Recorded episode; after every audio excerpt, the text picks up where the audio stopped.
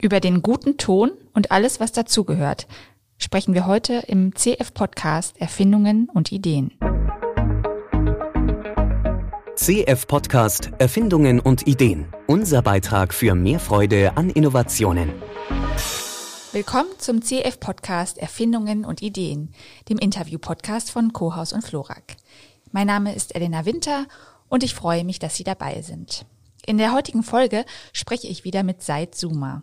Er ist Tontechniker und als solcher bei Kohaus und Florak dafür zuständig, dass unsere Podcasts hier so gut klingen, wie sie das hoffentlich auch diesmal wieder tun. Herzlich willkommen, Herr Zuma. Ja, hallo. Wir sprechen heute zum zweiten Mal über unser wichtigstes Werkzeug hier im Studio, nämlich das Mikrofon. In der ersten Folge ging es unter anderem um die zwei gängigen Mikrofonarten, nämlich das dynamische und das Kondensatormikrofon.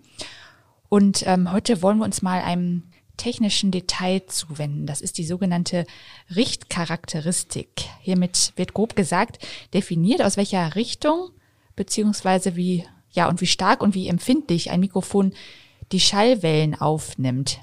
Herr Suma, erklären Sie uns das Ganze doch bitte mal ein bisschen genauer. Genau, also eigentlich haben Sie es schon erklärt. das ist äh, genau das wird damit definiert. Also aus welcher Richtung das Mikrofon den Schall besonders empfindlich aufnimmt und äh, ja einfach aus welcher Richtung aufgenommen wird. Das heißt also, ne, ob ich jetzt frontal irgendwo reinspreche, von der Seite mhm. und ähm, das kann man von der Bauform eines Mikrofons kann man das nicht erkennen. Ja, also wenn man zum Beispiel ein Mikrofon vor sich. Von außen kann man es nicht erkennen. Genau, das mhm. kann man mhm. nicht von außen erkennen mhm. und sagen, das ist jetzt ein Mikrofon mit dieser bestimmten Richtcharakteristik, sondern da gibt es dann auch Symbole dafür. Das heißt mhm. also, meistens haben dann bestimmte Mikrofone ein, ein Symbol äh, und äh, dieses Symbol sagt dann genau aus, welche Richtcharakteristik dieses Mikrofon dann hat. Mhm. Also das ist so ein bisschen dreidimensional auch zu verstehen, ne? diese dieser Begriff. Das heißt, es ist auch die Frage, von wo ich rein spreche. Da ist es wichtig, wie das Mikrofon innen aussieht, damit es einen guten Klang ergibt. Ganz genau, ganz genau. Also so kann man sich das vorstellen. Also von welcher Richtung nimmt das Mikrofon am empfindlichsten auf?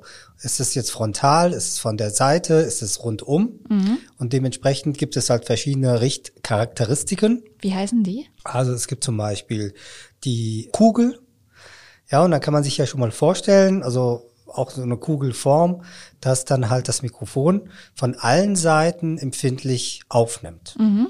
oder empfindlich ist für den Schall. Mhm. Und ähm, das kann ich zum Beispiel anwenden für Konferenzen. Ja, das heißt also, wenn ich ein Mikrofon habe mit einer Kugelcharakteristik, dann äh, habe ich die Möglichkeit, wenn mehrere Personen um, um dieses Mikrofon sitzen, eine Konferenz gut aufzuzeichnen. Mhm. Und auch so wahrscheinlich bei Draußenaufnahmen, oder? Wenn man unterwegs ist, dass man einfach ein paar Atmosphäregeräusche aufnimmt oder wo das, kann man sich das noch vorstellen? Da, das kann man tatsächlich auch machen, wird aber dann weniger verwendet. Also da mhm. nimmt man dann halt Mikrofone, die eher gerichtet sind, mhm. weil man dann gezielt irgendwelche Geräusche haben möchte, sei es jetzt Vogelgezwitscher oder vorbeifahrendes Auto. Ähm, aber bei der Kugelcharakteristik, also ähm, ich kann noch einen Anwendungsbereich nennen, das ist zum Beispiel äh, bei den Clip-Mikrofonen, die man hat, im Fernsehen mhm. ah, oder ja. Lavalier-Mikrofon. Diese Puschel. Äh, nee, das sind diese ganz kleinen Clip-Mikrofone, die man sich hier einfach äh, ah, anhängt. Ja. Mhm. Und da, die haben auch eine Kugelcharakteristik. Ah ja. Und weswegen, wenn ich jetzt zum Beispiel meinen Kopf wegdrehe, mhm. als, als Sprecher oder ähm, als Gast, ne, dann, dann kann ich immer noch sozusagen, dass das Mikrofon ist immer noch empfindlich genug, mein Gesagtes aufzunehmen oder aufzuzeichnen. Und äh, dafür sind die Kugelmikrofone recht gut. Mhm. Aber für die Bühne sind sie, glaube ich, nicht so gut geeignet, ne? Also bei so lauten Eher Geräuschen. nicht. Eher nicht. Das ja. hat dann auch was mit Rückkopplung zu tun. Die sind dann halt relativ ja rückkopplungsempfindlich. Ja. Was was heißt Rückkopplung? Vielleicht können Sie das nochmal eine Rückkopplung. Definieren. Mhm. Ja. Also wenn Sie, wenn Sie das gleiche Signal sozusagen nochmal verstärken. Mhm. Ja, also wenn ich zum Beispiel ähm, in ein Mikrofon reinspreche und vor mir sind zwei Boxen mhm. und äh, dann wird das Signal, was ich jetzt über die Boxen höre, wieder sozusagen aufgenommen von, mhm. vom Mikrofon. Das ergibt eine Schleife und das, das gibt dann halt äh, die Rückkopplung. Also es schaukelt sich so ein bisschen hoch. das ist unangenehm und Ja. gut hörbar, ja. Ja. genau. Okay, jetzt hatten wir diese Kugel schon. Was gibt es noch für Richtcharakteristika? Genau, also es gibt zum Beispiel die Nierencharakteristik. Das ist eigentlich so das, das, was man am häufigsten hat bei, bei den Mikrofonen oder Mikrofonkapseln, die die Nierencharakteristik haben. Und äh, gerade sprechen wir auch in ein Mikrofon, in ein dynamisches Mikrofon, das brauche ich ja nicht mehr zu erklären. Da hören wir uns die erste Folge nochmal an. Richtig, genau. Verweis auf die erste Folge, Mikrofon Teil 1. Und bei der Nierencharakteristik ist es so, dass dann wirklich der, der, der Schall beziehungsweise halt das Gesprochene, also jetzt gerade bei uns, eher von, von vorne aufgenommen wird und die, die seitlichen Schallereignisse dann eher ausgeblendet Mhm. werden. Und das kann man ja ganz gut vorführen. Das kann ich jetzt mal gerade Ja. machen. Ich sage jetzt mal immer nur Hallo und äh, Genau, Sie jetzt sind jetzt nach- vorne und jetzt Genau, gehen jetzt- Sie so ein bisschen rum. Genau, ich gehe jetzt mal so ein bisschen zu dieser Seite hier. Mhm. Das ist jetzt die rechte Seite vom Mikrofon. Jetzt äh, bewege ich mich wieder Richtung Membran. Ja. Also man, man hört ja schon, Hört man. dass äh, die Stimme klar ist und äh, bewege mich jetzt einfach mal weg Mhm. wieder und äh, zur Seite, obwohl ich jetzt ganz nah dran bin. Ja. Und jetzt bin ich wieder ganz nah dran und äh, spreche frontal in das Mikrofon Ja. rein. Also es ist auch wirklich für Tonstudios wahrscheinlich gemacht, ne? So diese Niere. Äh, nicht nur für Tonstudios, auch für, für Bühnenmikrofone. Also viele, viele Mikrofone, die auf der Bühne verwendet werden, die haben eine Nierencharakteristik. Wir hatten ja das berühmte äh, Beispiel Mick Jagger. Ja. Und wenn er dann halt mit dem Mikrofon äh, rumläuft ähm, und dann halt vielleicht irgendwie nicht äh, die Gitarren hören und so weiter, sondern wirklich nur sein, seine Stimme, dann ist halt so eine Nierencharakteristik ganz gut. Ist auch ein interessanter Effekt, finde ich, ne? Wenn man so die seitlichen, also wenn man es ja immer noch hört, aber eben nicht so laut. Genau, das Mhm, wird dann kann man auch natürlich sozusagen- ausnutzen. Genau, das kann man Ja. Mhm. natürlich auch ausnutzen. Das ist richtig, ja. Was gibt es noch für Richtcharakteristika? Genau. Dann gibt es äh, noch äh, die die Keule, die Superniere. Das ist dann noch extremer. Das heißt also, ähm, wir haben jetzt Superniere. genau, wir haben ja jetzt hier schon die Nierencharakteristik mit diesem Mikrofon, wo wir jetzt gerade reinsprechen. Und bei der bei der Keule ist äh, der der Ausschnitt, also das Mikrofon nimmt im Grunde genommen noch weniger auf. Also das heißt, es ist noch gerichteter. Ah, ja. Und ähm, Man muss wirklich von frontal reinsprechen. man muss frontal reinsprechen oder man kann auch das Mikrofon benutzen für, für den Filmbereich. Das machen zum Beispiel Kameraleute und das kennt man ja von der Angel. Diese Angel. Mhm, ja. Genau, und das sind dann halt, sowas nennt man eine Keule und dann kann man ganz gerichtet dann halt angeln und äh, den Ton mh, eines Schauspielers oder einer Schauspielerin aufzeichnen. Mhm. Und die sind, glaube ich, auch sehr rückkopplungsbeständig, ne? Diese Keulen. Ja, Ja. schon, genau. Mhm. Okay, was, was haben wir noch? Es gibt noch eine weitere Bauform. Genau, und dann gibt es noch die acht. Und bei der acht ist es so, dass man bei einem Mikrofon frontal und hinter dem Mikrofon quasi einsprechen kann. Also von beiden Seiten und aber nicht von den Seiten, sondern wirklich frontal und, und dahinter. Und das ist zum Beispiel ganz gut, wenn Sie zwei Sänger haben, die sich gegenüberstehen. Oder im Hörspielbereich wird das oft verwendet, dass man dann halt wirklich zwei Personen hat. Ne? Der eine spricht dann einen Text oder die haben einen Dialog. Dann braucht man jetzt nicht zwei Mikrofone, sondern die, die stehen sich gegenüber. Und dann hat man halt diese Richtcharakteristik, die dann halt beide Personen gleichzeitig gut aufzeichnen kann. Okay. Interessant. Also wir sehen jetzt das Wissen um diese Richtcharakteristik, das hilft schon, um so ein Mikrofon wirklich gezielter auch einzusetzen. Wie hängt denn diese Richtcharakteristik mit den verschiedenen Mikrofonarten zusammen, also von denen wir jetzt in der letzten Folge schon gesprochen haben, nämlich äh, das dynamische und das Kondensatormikrofon. Sind diese verschiedenen Richtcharakteristika für beide Typen geeignet? Kann man da Mischformen finden, jeglicher Art? So kleine Wiederholung beim dynamischen Mikrofon, das ist ja nicht so, so empfindlich. Und bei, beim Kondensatormikrofon, das ist ja weitaus empfindlicher. Und in Studios benutzt man ja meistens äh, Kondensatormikrofone. Und wenn ich jetzt zum Beispiel ein Kondensatormikrofon habe, was die Charakteristik Kugel hat, dann kann ich das natürlich auch benutzen, dass das mh, auch, ich, ich gehe mal wieder Richtung Hörspiel, dass man um ein Mikrofon sozusagen dann halt drumherum steht. Es gibt aber auch dynamische Mikrofone, die diese Kugelcharakteristik haben. Also es, das eine schließt das andere nicht aus. Ach ja. Genau. Das heißt, man kann wirklich ganz individuell gucken, wofür will ich es einsetzen und äh, sich da informieren, wie das Mikro gebaut ist. Genau, nur eine kleine Ergänzung, wenn Sie zum Beispiel, manchmal haben Sie Studiomikrofone, wo Sie diese Richtcharakteristik mit dem Schalter umschalten können. Das heißt also, Sie können von, von Kugel auf Ah, acht, okay. von acht auf Niere, das können Sie umschalten bei einem Studiomikrofon. Äh, Und ähm, dann sind auch die Symbole drauf. Das heißt, Sie sind eine Kugel oder Sie sind halt diese Nierenform oder Sie sind dann wirklich eine Acht. Das haben wir jetzt hier nicht, ne? Bei diesem. Äh, jetzt muss ich selber sitzen. gucken. nee, tatsächlich nicht. Die lieben Nein. Hörerinnen und Hörer sehen das jetzt natürlich nicht, aber wir haben es nicht. Nein. Also ich sehe es jetzt gerade nicht. Nee. Okay. Nein. Ja, ein gutes Mikrofon mit der entsprechenden Technik allein reicht ja in manchen Fällen noch nicht aus. Welches Zubehör brauche ich noch, um eine gute Akustik hinzubekommen? Also ich empfehle immer ein Stativ. Also wenn ich jetzt zum Beispiel äh, sitze und ein, ein Stativ habe, dann kann ich dementsprechend auch das Mikrofon besser richten.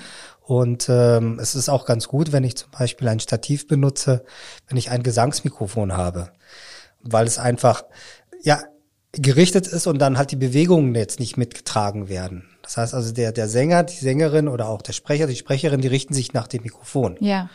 Es gibt natürlich auch Handmikrofone, da brauche ich das nicht. Aber ein Stativ ist genauso wie bei der Kamera. So kann man sich das vorstellen. Äh, je mehr ein Mikrofon wackelt, ne, desto mehr wackelt dann natürlich auch die Aufnahme. Das heißt also, das Schallereignis wird dann nicht dementsprechend äh, transparent und gerichtet aufgenommen. Ja. Ja. Und äh, dann gibt es natürlich das, was wir gerade hier vor uns haben. Das ist eine Art Plopschutz. Das heißt also, dass Explosivlaute wie P-Laute äh, einfach gefiltert werden. Dass unsere Hörerinnen und Hörer sich nicht so erschrecken. Äh, ich, ich kann das jetzt auch mal abnehmen ja. und plopp mal rein Ja. und äh, so setzt das einfach mal wieder auf und dann werden wirklich diese Explosivlaute werden dann halt gefiltert durch diesen, abgemildert. werden dann abgemildert. Dann gibt es auch oft eine Spinne. In dieser Spinne liegt dann ein Mikrofon, meistens ist es ein Kondensatormikrofon und äh, diese Spinne federt den Trittschall ab. Das heißt also, wenn ich jetzt zum Beispiel als Sänger irgendwie so mit äh, klopfe Ah, ja. und, und mithüpfe, dann, dann wird das dann halt abgefedert und äh, dementsprechend äh, reduziert sich dann halt dieser Trittschall auf der Aufnahme. Okay. Mhm. Was haben wir noch? Ganz wichtig ist die Verkabelung, also eine, eine ordentliche Verkabelung. Also was, äh, wenn ich zum Beispiel ein Mikrofon habe, ich, ich rede mal auch von einem ganz kleinen Budget, also so ab 100 Euro, sollte man darauf achten, dass man halt eine, dass man eine XLR-Verbindung hat. Ja, und diese XLR-Verbindung, das sind dreipolige Verbindungen. Was man oft kennt, sind zum Beispiel Klinke-Verbindungen vom Kopfhörer. Das empfehle ich jetzt nicht, also für einen Anschluss, sondern dass man ein XLR-Kabel hat und dementsprechend dann halt auch vielleicht eine Soundkarte, äh, die dann auch diesen Anschluss halt äh, mit beinhaltet, um eine saubere Übertragung des Signals zu gewährleisten. Okay. Welche Bedeutung hat denn ähm, die Umgebung oder der Raum, in dem ich mich aufhalte? Wie sieht so ein mikrofonfreundlicher Raum aus? Sitzen wir womöglich gerade in einem? ich sehe hier, wir haben ja viele ähm, Polsterungen an den Wänden. Das ist wahrscheinlich auch noch äh, wichtig für die Akustik, ne? Ja, es ist immer das, was, was gewollt ist. Das heißt also, es gibt natürlich äh, manchmal Konzerträume, die sollen natürlich eine bestimmte Resonanz haben oder ein bestimmtes Feedback, damit dann halt auch dieser Raum wirkt auf die Aufnahme. Ja. Aber meistens ist es so, gerade in den Sprecherkabinen, dann ist der Raum so isoliert, dass dann halt nur der Sprecher, die Sprecherin oder vielleicht auch, wenn ich eine Gesangsaufnahme mache, nur das zu hören ist und das andere absorbiert wird. Und dementsprechend hat man dann halt, ähm, hat man dann Absorber, die man auch für, für wenig Geld sozusagen sich bestellen kann. Das sind diese ähm, Genau. Das, was wir hier sehen mit den Noppen. Wandverkleidungen, Genau, ne, genau. also äh, man kann natürlich auch Decken nehmen. Also je mehr man absorbiert, desto besser ist es natürlich für die Mhm. Aufnahme. ja. Ähm, weil die Rauminformation, die kann man dann schlecht rausfiltern bei einer Aufzeichnung. Mhm. Dafür ist es aber auch wichtig, dass man dann halt auch einen entsprechenden Raum hat. Ja, also, also manchmal ist der Raum zu groß und man absorbiert und trotzdem funktioniert es nicht. Mhm. Ja. Da muss man mal gucken, Teppich. Teppich, einfach alles, was, was den Schall schluckt. Ja, okay. Lassen Sie uns auch noch kurz auf ein paar Hersteller eingehen, die zum Teil ja sehr renommiert und spezialisiert sind. Ähm, in der ersten Folge hatten wir zum Beispiel schon die Firma Neumann mit ins Spiel gebracht. Legendär ist da, so viel ich weiß, deren erstes Mikrofon mit elektrisch umschaltbarer Richtcharakteristik. Dieses Neumann U47 von 1949. Das zählt auch heute noch zu den begehrtesten und teuersten Mikrofonen. Genau, also die Firma Neumann ist natürlich immer noch sehr ähm, nicht nur begehrt, sondern sie ist sehr renommiert. Mhm. Also vielleicht ist das das richtige Wort. Ja. Und ähm, ich kenne jetzt kein Tonstudio, was kein Neumann-Mikrofon hat, also kein professionelles Tonstudio, mhm. was kein Neumann-Mikrofon benutzt oder jedenfalls. Ähm, es gibt aber auch äh, andere Hersteller, zum Beispiel äh, AKG, es gibt Shure. Mhm. Ähm, aber zurück zu Neumann zu kommen, es gibt ganz berühmtes Mikrofon, beziehungsweise ein sehr renommiertes Mikrofon, was immer noch verwendet wird, das ist U87. Mhm. Und dieses U87 ist das Sprechermikrofon, das Gesangsmikrofon schlechthin. Ah ja. Also viele benutzen dieses U87 immer noch. Und ähm, es gibt auch keinen Preisverfall, obwohl mhm. es das U87 schon seit den 1970ern gibt. Ah ja, also ein richtiger, also ein Qualitätsgarant. Das ist ja. bei Neumann auf jeden Fall der mhm. Fall, genau. Und was hatten Sie noch gesagt? Schur und AKG äh, sind auch noch so Namen, die echte Mikrofonkenner kennen sollten. Genau, also mhm. es gibt es gibt AKG, also es gibt dort, mhm. ähm, sieht aus wie so ein Rasierapparat, das ist das AKG C414. Ähm, Michael Jackson hat es sehr gerne benutzt mhm.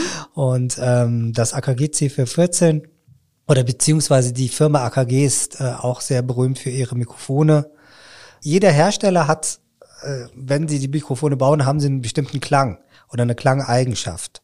Viele sagen, das Mikrofon klingt klar oder die, die, die Mikrofone klingen neutral oder die Mikrofone haben eine bestimmte Eigenschaft. Mhm. Und deswegen ähm, hört man manchmal auch raus, das ist ein Neumann-Mikrofon, das Ach, ist ein AKG-Mikrofon, das ist ein Rode-Mikrofon, wo wir jetzt gerade reinsprechen. Können Sie das raushören? Ja, Ah, okay. also wenn man jetzt den Klang nicht irgendwie richtig verfälscht, mhm. und das mhm. sind jetzt die, diese Klassiker, U87, C414, mhm. kann ich Ihnen das sofort sagen. Das ist ja interessant. Ja. Ja, vielen Dank, Herr Summer, für das Gespräch und für den interessanten Einblick in unser Studio-Equipment. Sehr gerne. Noch mehr spannende Geschichten zu Erfindungen und Ideen finden Sie unter daidalos.blog.